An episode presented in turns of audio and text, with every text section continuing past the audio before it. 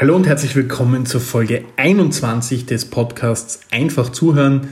Mein Name ist Jürgen Melmucker, ich bin Trainer für Kommunikation, Verkauf und Zuhörtechnik und freue mich sehr, dass Sie heute wieder dabei sind und hoffe, dass Sie gut durch die letzten Wochen der Corona-Krise gekommen sind und vor allem, dass Sie gesund sind.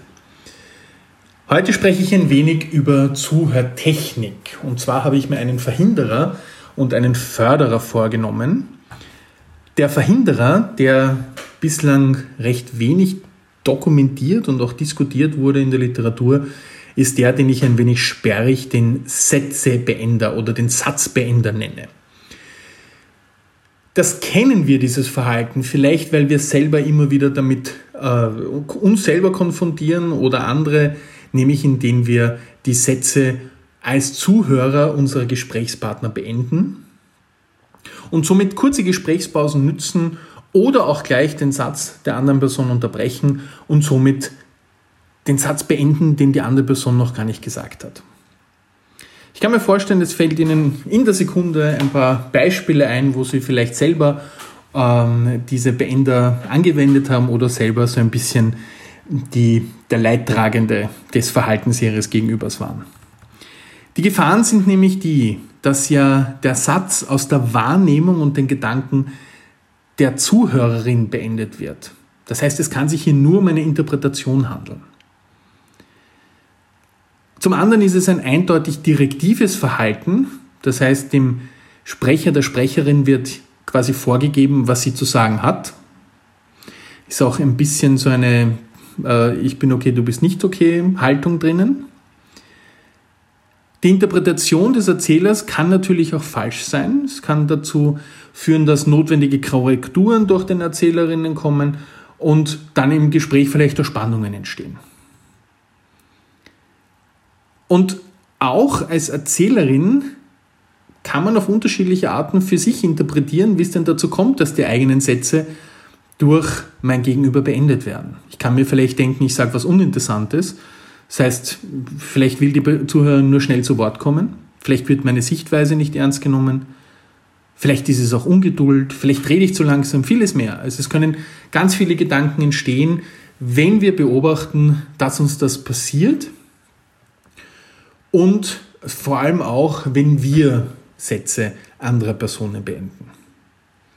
Jetzt gibt es natürlich auch eine positive Anwendung, nämlich wenn wir Sätze der anderen Person beenden, die vielleicht gerade momentan nicht weiter wissen, die einen Blackout haben, die vielleicht sich manche Dinge nicht benennen trauen oder wollen. Aber wir wollen in dem Dialog unterstützen und beenden den Satz der anderen Person vielleicht in Form einer Fragestellung und machen nachher eine Pause. Sondern dem Motto, hast du das damit gemeint? Und das heizt natürlich den Redeschwall wieder an, das lockert den Denkprozess und das ist in dem Fall natürlich ein sehr förderndes Verhalten. Aber kurz zusammengefasst, achten Sie darauf, ob Sie Sätze anderer Personen beenden und sprechen Sie es vielleicht an, wenn Ihre Sätze beendet werden und Sie sich dabei nicht wohlfühlen. Und schon kommen wir zu einem klassischen Förderer, nämlich dem Statement. Das Statement kommt aus der personenzentrierten Gesprächstherapie rund um Gründer Carl Rogers, den ich in dem Podcast schon ein paar Mal angesprochen und erwähnt habe. Und beim Statement geht es um eine Aussage über den gefühlsmäßigen Zustand meines Gegenübers im Gespräch. Also aufgrund dessen, wie sich die Person verhält, was ich verbal und nonverbal mitbekomme, gebe ich einen Rückschluss auf den Gefühlszustand und ganz im Gegensatz zu einer Frage, also frage ich nicht, sondern benenne ich das Gefühl. Und das erreicht eine noch viel stärkere Wirkung. Um das klar zu machen, ein kurzes Beispiel. Kollege A sagt, wenn mein Chef mit mir redet, dann geht er gar nicht auf mich ein, er redet und redet und was mir wichtig ist, ist ihm vollkommen egal. Zuhörer B antwortet, du fühlst dich nicht ernst genommen. Also hier benenne ich das Gefühl, das, was bei mir ankommt, im Gegensatz zu einer weiterführenden Frage, die eher so klingen würde, wie fühlst du dich in der Situation? Und Da gibt es natürlich schon einen großen Unterschied, ob ich jetzt etwas als Frage formuliere oder ob ich es benenne. Und Rogers geht davon aus, dass die emotionale Öffnung der anderen Person durch das Statement stärker passiert als durch eine Frage.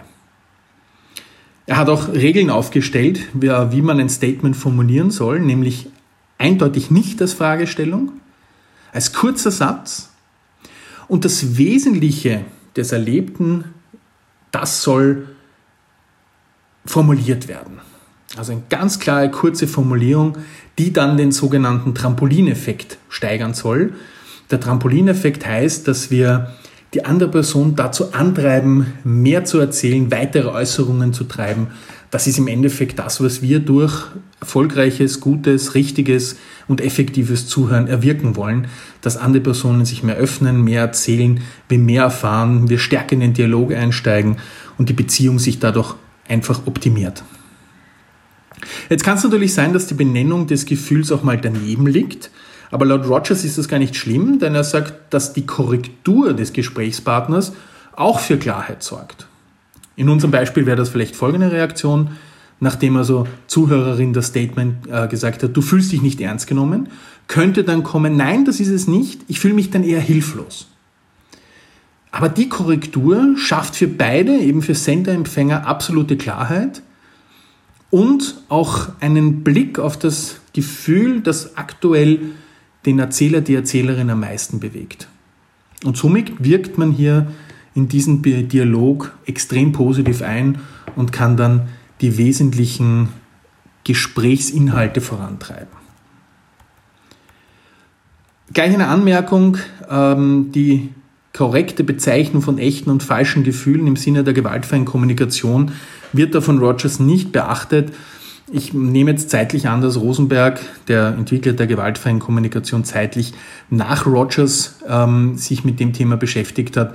Sollte also hier ähm, gewaltfreie Kommunikation im Sinne der Benennung der Gefühle in dem Beispiel oder generell im Statement nicht beachtet werden, dann bitte ich im Sinne der gewaltfreien Kommunikation um Nachsicht und dahingehend äh, ist die Technik des Statements einfach eine, die man daneben legen kann. In meinen Seminaren höre ich dann häufig, wenn wir über das Thema Statement sprechen, dass das ein wenig konstruiert klingt. Und es besteht auch immer wieder die Sorge, dass durch falsche Benennung man als nicht empathisch wirkt, weil wir eben eher dazu geneigt sind, alles mit Fragen zu formulieren. Ich kann dazu einfach nur vorschlagen, es einfach zu probieren und zu schauen, was passiert. Statements erfordern im Gespräch nämlich eine hohe Fokussierung und es ist notwendig, wirklich intensiv gedanklich bei der anderen Person zu sein, damit diese Gefühlsbenennung auch stimmig ist. Es ist also auch gleich eine gute Schule am Weg zum erfolgreichen Zuhören, zu schauen, wie kommen meine Statements an, traue ich mich darüber, merke ich, dass das gut ankommt. Das war's für heute und in jedem Fall wünsche ich viel Spaß beim Ausprobieren, viel Spaß beim Zuhören. Freue mich wie immer über Einsendungen von Fragen und Anregungen zu dem Podcast und zum Thema Zuhören. Ich wünsche einen schönen Tag. Alles Gute, Ihr Jürgen Melmucker.